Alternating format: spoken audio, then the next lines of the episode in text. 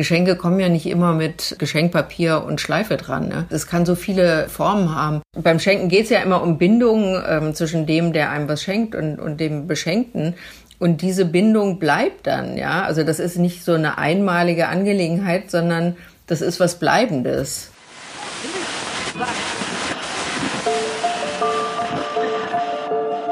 Herzlich willkommen zu Hansa Rauschen, dem Literaturpodcast des Hansa Verlages.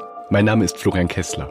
Hier sprechen alle zwei Wochen Lektorinnen und Lektoren mit Menschen aus der Welt der Bücher, mit Schreibenden und Lesenden, mit Leuten von anderen Verlagen und aus dem Haus. Es geht um alles, was in Bücher passt und außenrum passiert. Und das ist wirklich nicht wenig. Diese Folge von Hansa Rauschen erscheint Anfang Dezember. In einem Monat also, in dem sich durchaus einige Leute mit der Frage nach dem Schenken beschäftigen. Die Berliner Journalistin Susanne Kippenberger, die in den letzten Jahren herrlich unterschiedliche und immer überaus neugierig an ihren Gegenständen interessierte Bücher zuerst im Berlin Verlag und dann bei Hansa Berlin veröffentlicht hat, hat vor kurzem genau darüber ein wunderbares neues Buch geschrieben. Die Kunst der Großzügigkeit. Geschichten einer leidenschaftlichen Schenkerin heißt es, erschienen bei Hansa Berlin. In lauter Geschichten, Anekdoten und Gedanken erinnert sie an jene Form von Großzügigkeit, die uns alle auf die eine oder andere Weise verbinden sollte und berichtet hier im Gespräch mit ihrer Lektorin Julia Graf, warum Schenken so viel mehr sein kann, als einfach nur dem Konsum zu frönen. Viel Spaß mit Hansa Rauschen. Liebe Susanne, ich freue mich richtig, dass wir uns heute die Zeit nehmen, um ein bisschen über das Thema deines neuen Buches zu sprechen, äh, die Großzügigkeit und wie sie sich eben konkretisiert, nämlich im Schenken. Ich denke sowieso eigentlich die ganze Zeit daran, weil ähm, es ja unterdessen Weihnachten fast geworden ist, als wir im Frühjahr so zusammensaßen und äh, du mir so eigentlich so von Woche zu Woche, mal auch von Tag zu Tag die einzelnen vielen Geschichten geschickt hast, die in deinem Buch versammelt sind äh, rund ums Schenken.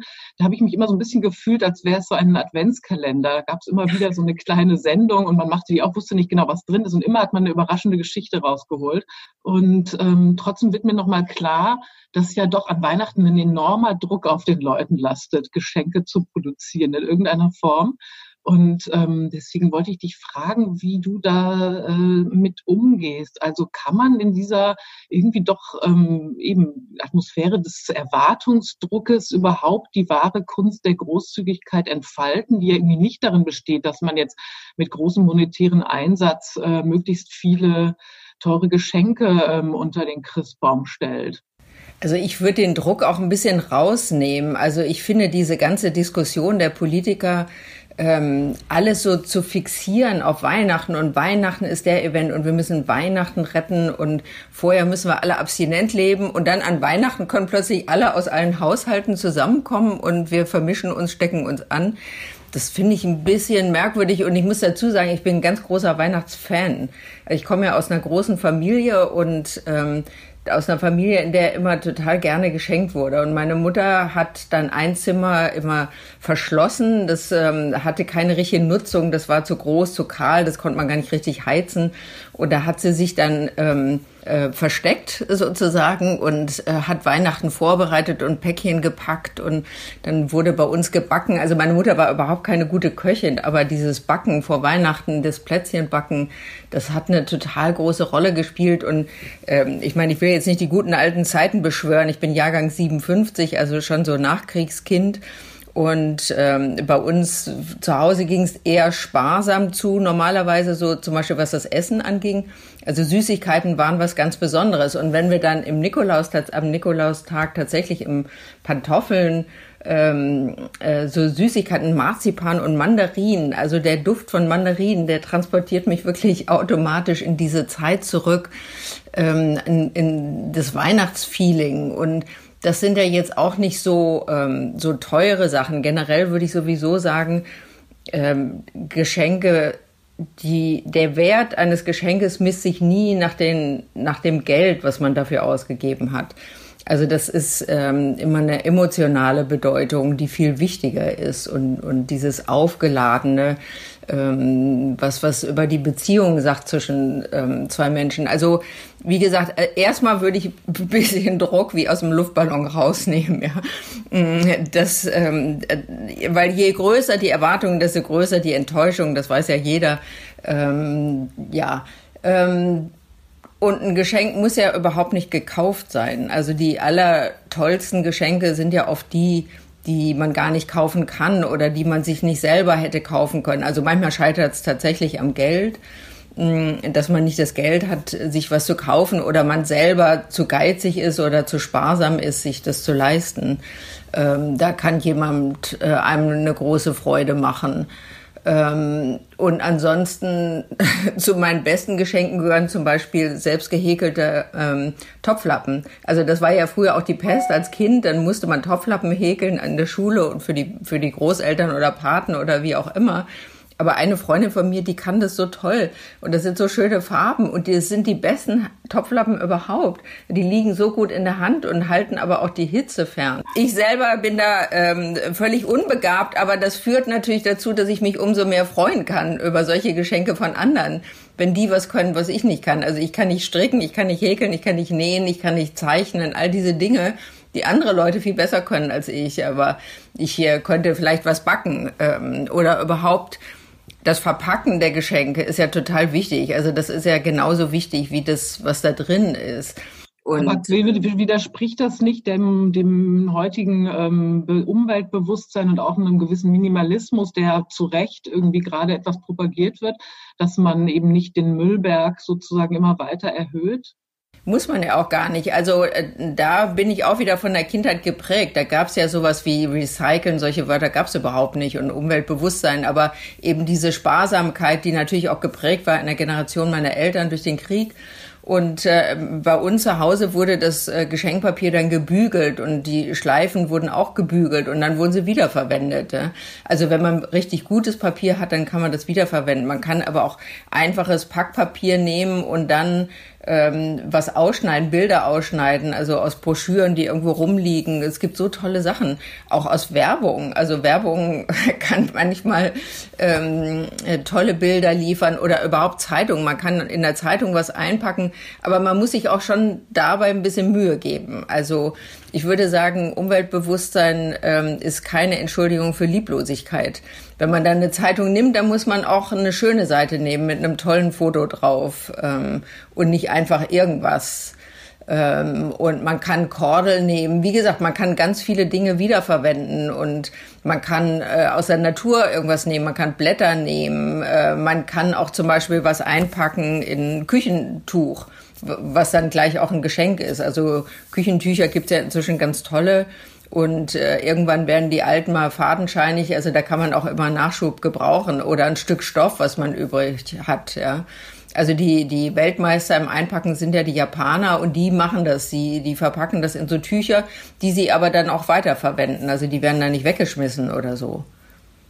Das ist toll. Ich habe ja schon mal eins von dir bekommen. Das ähm, freut mich immer, wenn ich es anschaue.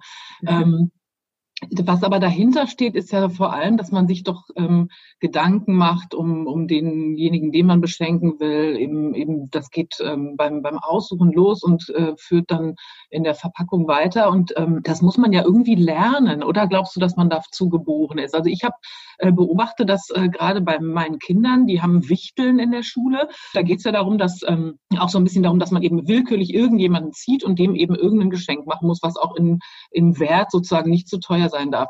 Und jetzt sind diese Kinder in größter Not ähm, und haben sich alle ihre Wichtelpartner verraten ähm, ich habe mich darüber fürchterlich aufgeregt. Warum habt ihr das gemacht? Das ist ja vollkommen gegen jede, ähm, jede Intention dieser, dieser kleinen Überraschungsfestes. Und ähm, sie meinten, ja, aber dann, ähm, dann wissen wir ja gar nicht, was der haben will. Und also die Angst, äh, etwas Falsches zu schenken, ist unglaublich groß. Und ich glaube auch die Toleranz, etwas zu bekommen, was man sich jetzt nicht gewünscht oder geradezu bestellt hat, ist irgendwie auch relativ groß.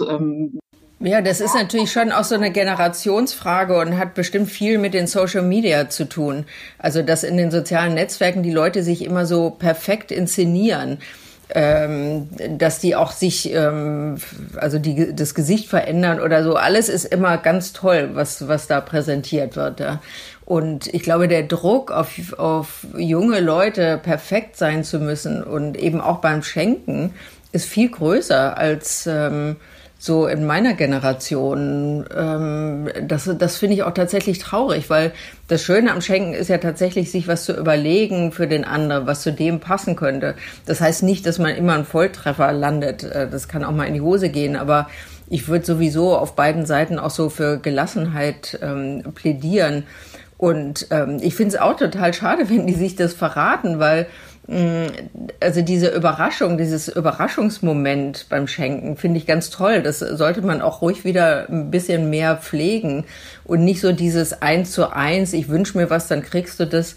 Und das ist ja fast mehr wie eine Bestellung tatsächlich. Ähm, und, und das finde ich schade. Ähm, und was das Lernen angeht, da glaube ich schon, dass man viel mitkriegt von zu Hause, also so wie wir das haben. Also für mich ist das Schenken ja eine Sprache, eine, so eine Sprache der Gefühle. Und bei Sprachen ist es ja auch so, die Muttersprache, die lernt man automatisch. Da setzt man sich nicht hin äh, und lernt Vokabeln oder so, sondern das kriegt man halt so mit. Und wenn man zweisprachig aufwächst, ähm, kriegt man das auch mit. Das ist äh, viel toller und einfacher und hinterher ist man auch viel besser in solchen Sprachen, die man mitgekriegt hat, als jenen, die man sich dann mühsam aneignet.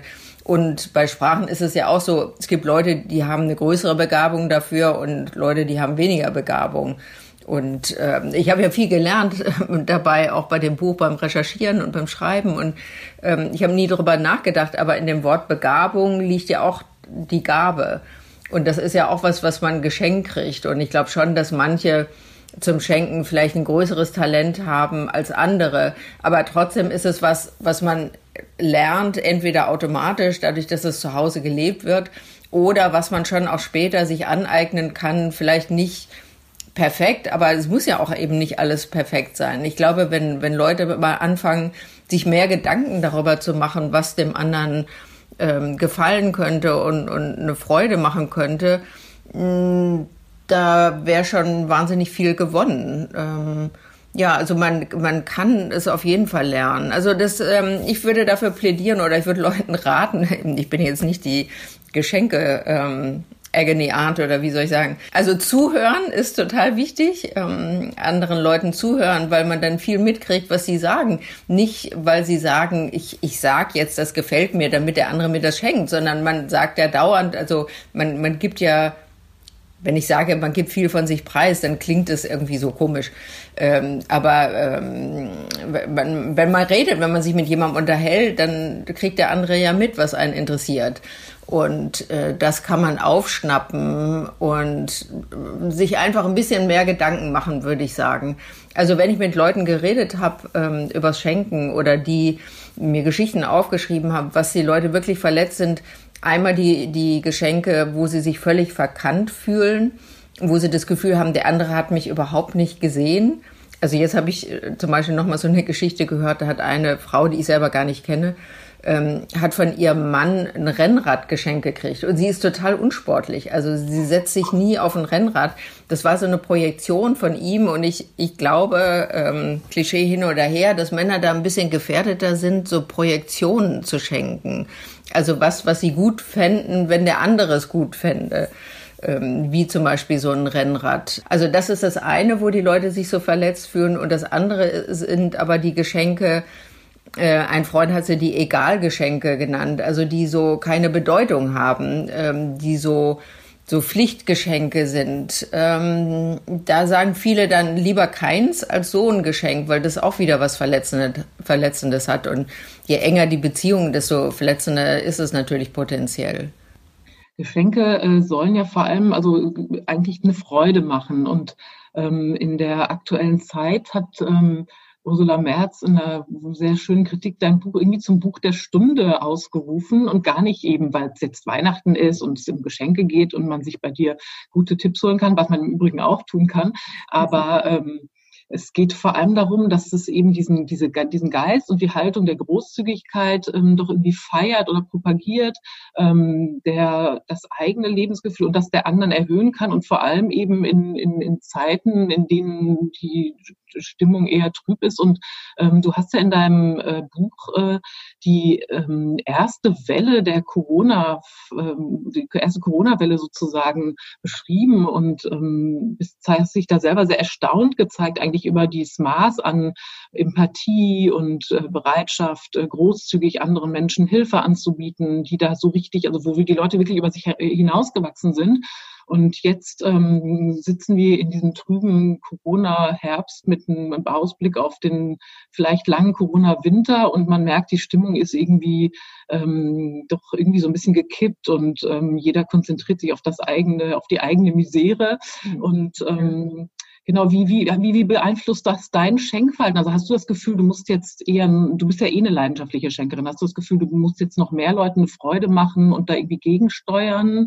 Ähm, ähm, also macht das was sozusagen mit deinem Geschenkverhalten im Moment? Also ich glaube, die Leute sind ähm, schon sehr bedürftig. Also so wie du das gerade äh, beschrieben hast. Also heute ist ja auch so ein Tag, so ein Novembertag. Ja? Also grau und die Sonne kommt nicht raus und es sind kaum noch Blätter an den Bäumen. Und wenn man aus dem Fenster guckt und, und diese Aussicht, ähm, jetzt ist es, sind die Maßnahmen wieder verlängert worden, in Berlin auch verschärft worden. Und es, es ist ja auch jetzt schon klar, das wird im Januar, werden jetzt nicht plötzlich alle Museen und Theater öffnen. Das wird irgendwie irgendwie weitergehen und es ist kein Ende in Sicht und deswegen braucht man unbedingt irgendwie Freuden. Ne?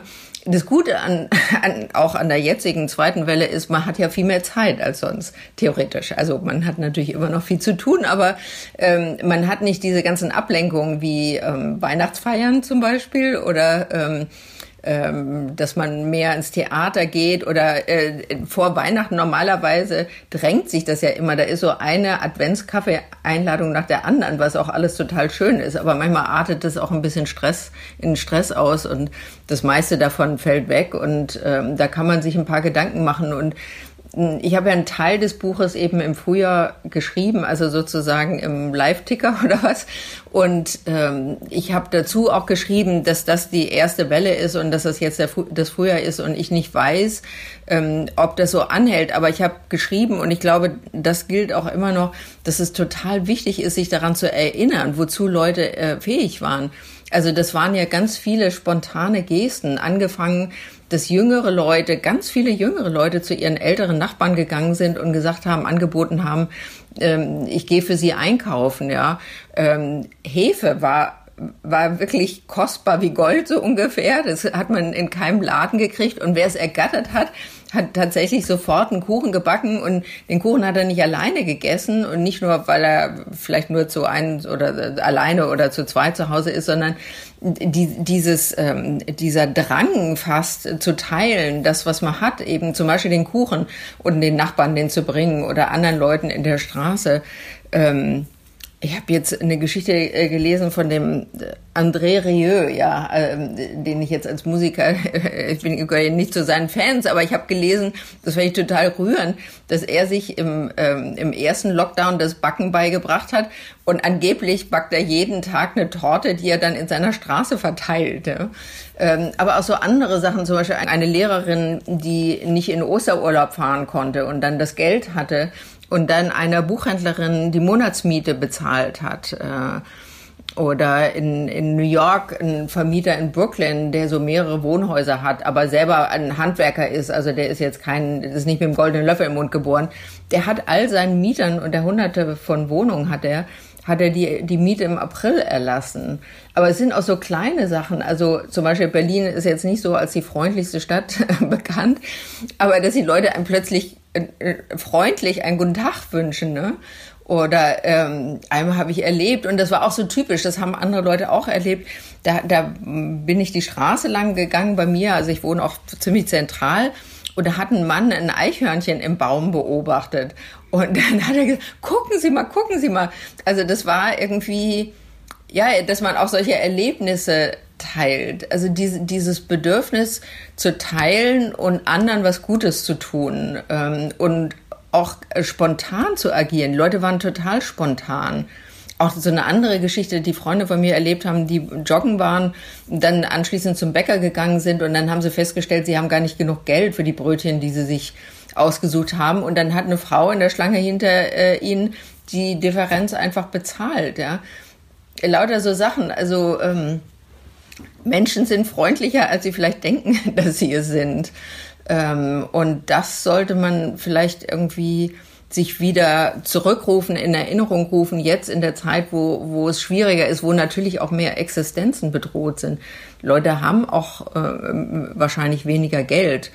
Bis auf, das gehört ja zu den Kuriositäten des Ganzen, die ganz Reichen sind ja reicher geworden in dieser Zeit. Ne?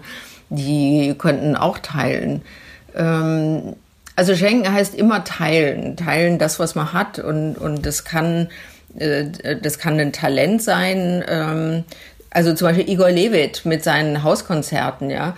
Der hat ja so vielen Leuten eine Freude gemacht damit, mit diesem täglichen Konzert. Also meine eine Nachbarin, die war ganz verliebt in, in Igor Levit, als er immer ähm, zu Hause Klavier gespielt hat für sie. Und sie hatte wirklich das Gefühl, das ist jetzt für sie. Ja, das ja. ist eben das Tolle, wenn, wenn sozusagen die, die Musik ist der Wert, aber trotzdem so dieses Gefühl, da hat jemand was für mich gemacht und ähm, das ist eben das Wichtige. Das ist auch sowas, was ich gelernt habe. Es gibt so ein berühmtes äh, Buch oder so ein Klassiker, der heißt Die Gabe. Und da geht es tatsächlich um die Kunst als Geschenk, also Kunst im weitesten Sinne, nicht nur bildende Kunst. Und der sagt, ähm, unabhängig davon, was man bezahlt hat oder ob man was bezahlt hat für, für eine Kinokarte oder Konzertkarte oder Museumseintritt, das, was, was man da äh, bekommt vom Künstler, ist ein Geschenk. Also wenn es einen wirklich berührt, das ist ähm, unabhängig von dem Geld, was man bezahlt hat oder nicht bezahlt hat, dass, dass Kunst immer ein Geschenk für einen ist. Und, und wenn man sich so das überlegt, das sind ja auch Sachen, die so nachhalten. Also ein wirklich tolles Konzert oder, oder ein Buch, was einen berührt hat das bleibt ja auch lange bei einem. Ja, dass man das als wirkliches Geschenk empfindet, nicht? Beim Lesen geht es mir so, dass ich das natürlich ans Buch bin und dass mich auch, wenn ich das nur den Buchrücken sehe, gleich wieder dieses schöne Gefühl ähm, habe, dass das irgendwie so ein, so ein herrliches Erlebnis war. Ähm, ist ja in der, in, in der, Erinnerung noch nachwirkt. Also darüber sprichst du ja auch viel, dass äh, Geschenke auch äh, Erinnerungen sind, die man, ja. die, die eben an einen bestimmten Menschen geknüpft sind. Also darüber habe ich mir auch vorher gar nicht so viel Gedanken gemacht. Also in dem Wort Souvenir steckt das drin, dass es eine Erinnerung ist an die Reise. Ähm, ein Souvenir, was man sich selber mitbringt, ähm, das kann man ja auch, man kann sich ja auch selber beschenken oder anderen. Aber im Grunde genommen ist jedes Geschenk ähm, ist eine Erinnerung, die bleibt. Also das kann was ganz Profanes sein. Also eine, eine Freundin von mir, die ähm, schon jetzt zehn Jahre oder so nicht mehr lebt, die war auch eine ziemlich begnadete Schenkerin, die hat immer so lustige Sachen geschenkt. Ja? Ähm, und die hat mir, als ich nach Berlin kam und als ich sie noch gar nicht gut kannte, das war ursprünglich eine Freundin von meinem Bruder, hat sie mir so einen kleinen Glasdackel geschenkt. Weil in Berlin, das ähm, war ja noch zu Mauerzeiten, äh, war Berlin die Hauptstadt der Hunde. Und ähm, das war so ein Willkommensgruß und das ähm, hat mich total gefreut. Also das ist ja inzwischen äh, 31 Jahre her, dass ich nach Berlin gezogen bin und ähm, dieser kleine Glasdackel steht immer noch in meinem Regal und erinnert mich jeden Tag an, an Uschi und so geht einem das mit so vielen Sachen.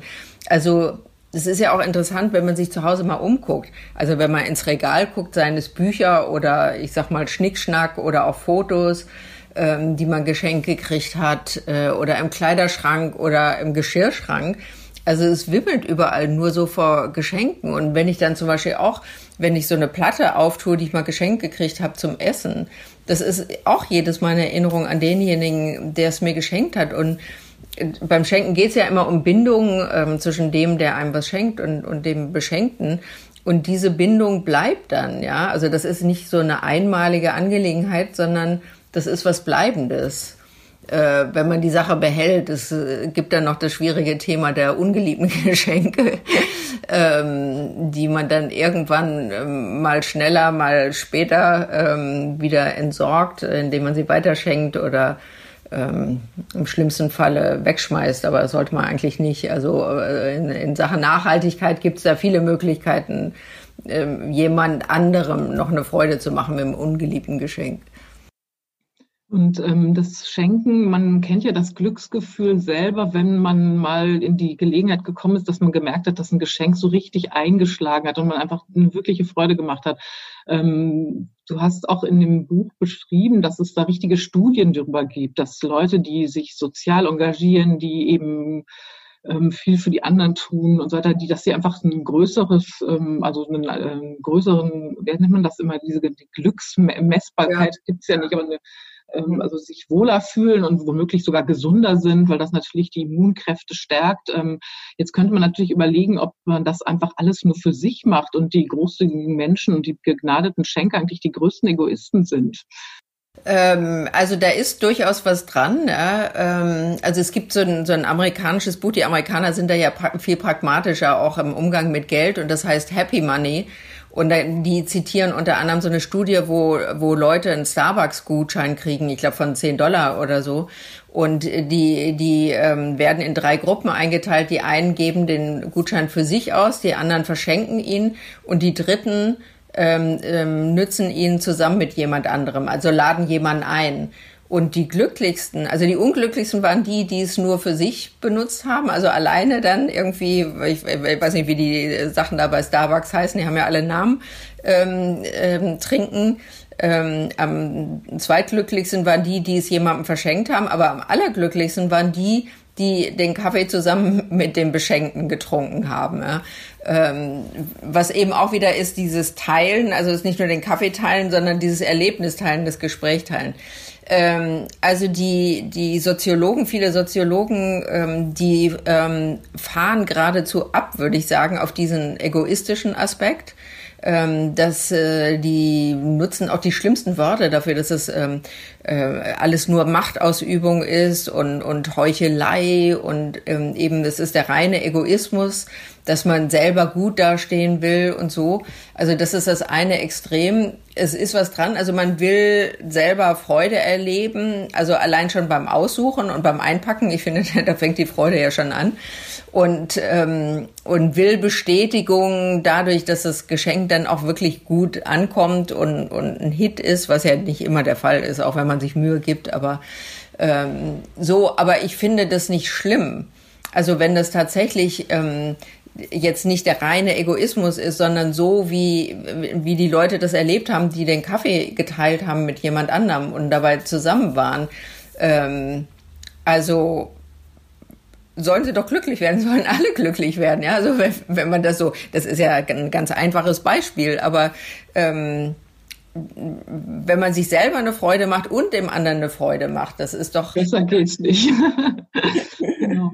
Also ich muss sagen, das Buch, was du geschrieben hast, das macht einen tatsächlich auch wirklich glücklich und das liegt auch daran an diesen vielen Geschichten. Ich weiß gar nicht, hast du dir eigentlich von Anfang an, als du ähm, die Idee hattest, dieses Buch zu schreiben, war dir da klar, ähm, was das sozusagen mit deinem Publikum macht? Also die, die, du hast es, glaube ich, mir schon erzählt, dass du ähm, ja, ähm, dass die, die Menschen, denen du zum Teil auch einen Fragebogen ausgegeben hast, einfach wie wahnsinnig viele Geschichten dann ähm, erzählt haben. Und auch wenn ich über dieses Buch gesprochen habe oder so, ähm, ich habe das, das, Gefühl, das ist ein wirklicher Katalysator, dieses Buch. Also es springt bei jedem irgendwas an und das ist äh, irgendwie das besonders Tolle, glaube ich, an diesem Buch. Wie, wie ging dir das?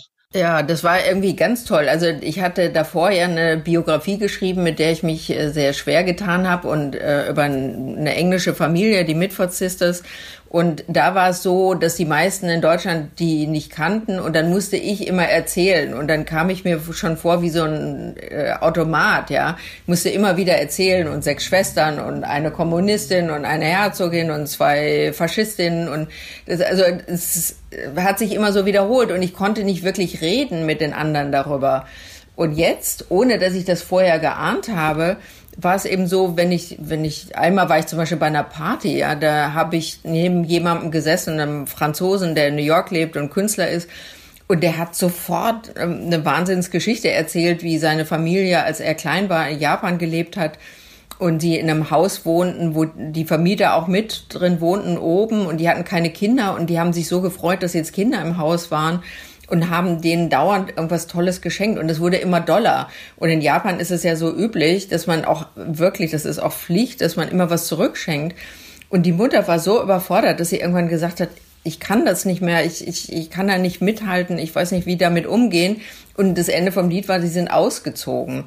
Und er hat noch so eine andere Geschichte erzählt. Also das ist so fast, äh, fast wie angestochen, wenn man einmal anfängt mit Leuten zu reden. Und die, die mir netterweise den Fragebogen ausgefüllt haben, die haben auch gesagt, also eine Freundin hat gesagt, das war fast wie eine Therapiestunde, weil bei den meisten ähm, kamen da so viele Erinnerungen hoch, ne? Also man kann dann auch sehen, welche Menschen waren wichtig für einen. Also wenn einem so bestimmte Geschenke von, von einigen Leuten so in Erinnerung kommen, und das sind ja nicht nur die glücklichen äh, Geschenke und sind auch nicht nur glückliche Erinnerungen, sondern auch schmerzhafte und, und verletzende.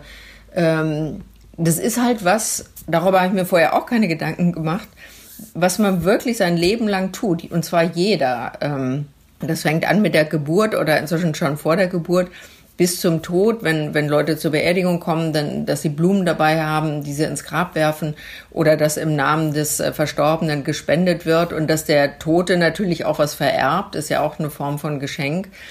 Und, und jeder Lebenseinschnitt, ähm, also wirklich von Geburt, Taufe, Einschulung, Kommunion, Konfirmation, Bar Mitzvah, Schulabschluss, 30. Geburtstag, ähm, Hochzeit, ähm, Rente, Umzug, alles wird irgendwie mit Geschenken bedacht. Ähm, und die spielen so eine große Rolle in, in unserem Leben. Und ich war dann auch erstaunt, als ich das gemerkt habe, ähm, dass es so wenig gibt darüber, auch, auch so wenig akademisches und, und praktisch nichts empirisches. Es gibt so eine Stadt in Kanada, wo, wo das so untersucht wurde, aber sonst äh, kaum was. Es gibt immer vor Weihnachten diese Umfragen, was schenken Sie dieses Jahr? Und meistens kommt dann heutzutage raus Geld und Gutschein. Aber ansonsten gibt es keine richtigen Untersuchungen dazu. Also es wäre noch viel, viel zu tun ähm, für die Wissenschaftler. Aber diese Geschichten, die die ähm, Menschen und manchmal auch Leute, die ich gar nicht persönlich kannte, das ging dann äh, so über drei Ecken, aufgeschrieben haben, das war teilweise so berührend ähm, und, und so tiefgehend. Und wie gesagt, in beiden Richtungen. Also ähm, äh, Dinge, die einem positiv sehr, sehr wichtig gewesen sind und, ähm, und negativ. Und äh, muss ich mich auch korrigieren, das sind nicht nur Dinge, sondern Zeit ist total wichtig. Also bei Kindern zum Beispiel, wenn sie sich später erinnern als Erwachsene, die Zeit, die Erwachsene mit ihnen verbracht haben, also auch nur mit ihnen allein. Ein Freund von mir, der aus einer großen Familie auch kommt mit fünf Kindern und äh, der hatte eine Tante, die keine Kinder hatte und das war seine Patentante. Und ähm, die hat ihn dann immer eingeladen und dann war er nur, war er die Hauptperson und die haben gespielt oder Eisessen gewesen, was auch immer. Oder einer hat auch erzählt, der Vater, der hatte kein gutes Verhältnis zum Vater, beziehungsweise der Vater hat sich nicht gekümmert um die Kinder. Und dann haben die aber einmal einen Spaziergang gemacht, wo sie sich quasi unterhalten haben, ja. Also das Kind und der Vater. Und das war so wichtig in Erinnerung. Und das hat er auch erlebt als Geschenk, ja. Also Geschenke kommen ja nicht immer mit ähm, ähm, Geschenkpapier und Schleife dran. Ne? Ähm, das, das kann so viele äh, Formen haben. Und ich glaube, Zeit, und damit komme ich auch nochmal zurück zu deiner Frage vorher mit der, mit der ähm, Umweltverträglichkeit. Ähm, also Zeit zu schenken ist sowas Kostbares. Ähm, das kann man echt nicht oft genug tun. Und wie gesagt, auch gerade Erwachsene, ähm, die Kindern Zeit schenken. Also das, ich habe jetzt keine eigenen Kinder, aber ich weiß von allen anderen, wie, wie die Eltern kämpfen damit, mit dieser Geschenkeflut. Flut. Und wenn aber dann Großeltern mit den Enkelkindern was unternehmen oder die zu sich einladen und dann halt verwöhnen, das ist, glaube ich, wahnsinnig wichtig. Kann ich bestätigen. ähm, ich glaube, ähm, man kann wirklich noch so viel über dieses Buch oder überhaupt dieses große Thema reden. Ich ähm, möchte vielleicht noch ähm, zum Abschluss selber sagen, dass es ja auch sehr inspirierend ist. Ich habe das am eigenen Leibe gerade erfahren. Wir hatten Buchhändlern mit einem persönlichen Schreiben das Buch geschickt. Und ich bekam jetzt vor einer Woche einen sehr schönen Umschlag in diesem herrlichen florentinischen Papier und ich wusste gar nicht, wer mir das schreibt. Und das war eben eine Buchhändlerin, die sich so gefreut hat über dieses Buch, die das gelesen hat und der es wirklich so viel bedeutet hat, gerade weil es so viele Geschichten in ihr auch ausgelöst hat und die sich dann eben inspiriert ähm, von, von dieser Form auch das deutlich zu machen, dem anderen vielleicht mal zu sagen und ähm, dann eben auch wirklich einen schönen Brief zu schreiben ähm, und mir jetzt wiederum damit eine sehr äh, große Wahnsinn. gemacht ja. hat. Also so funktioniert dieses Buch, glaube ich. Ja. Ja, also das ist ja auch ein eigenes Kapitel. Also habe ich jetzt gerade gar nicht dran gedacht, aber zum, zum Thema ähm, Umweltverträglichkeit, also eine Karte oder einen Brief zu schreiben, das ist heutzutage sowas Besonderes, weil im Briefkasten liegen ja tatsächlich meistens Rechnungen und Mahnungen und irgendwie äh, Werbung und so. Und, und da einen richtigen Brief ähm, rauszuholen oder eine Karte mit einem schönen Motiv äh, lustigen Motiv, was auch immer. Ähm, ja, das allein ist schon ein großes Geschenk. Und wie gesagt, also manche Sachen, da, da muss man einfach sich selber ein bisschen dran erinnern, ähm, was das für eine Bedeutung haben kann. Und ich glaube, also ich würde mich schon sehr freuen, wenn, äh, wenn Menschen sich auf diese Art und Weise, wie du das gerade erzählt hast, animiert fühlen, ähm, sowas zu machen und ähm, dass es dass es vielleicht auch ins Bewusstsein kommt, dass Schenken tatsächlich ähm, ähm, eine Art äh, ist, Freude zu machen, eben sich, sel sich selbst und dem anderen. Und dass es nicht nur so eine lästige Pflicht ist, als ähm, also viele betrachten das ja als solche, denken, oh Gott, jetzt ist Geburtstag und Weihnachten oder Einladung und jetzt muss ich irgendwas ähm, raussuchen. Und also das heißt auch nicht, also auch ich äh, bin weit davon entfernt, immer die tollsten Geschenke zu machen. Ja? Aber ähm, ja, es ist halt immer eine Geste. Das war ein schönes Gespräch, Susanne. Wir ja, wollen es mal damit belassen und die Menschen sollen einfach das Buch lesen, schöne Briefe schreiben, äh, Leuten was Gutes tun. Das war es für heute mit dem Podcast Hansa Rauschen. Das waren viele Worte für viele interessante Dinge. Bis zur nächsten Folge und danke fürs Zuhören.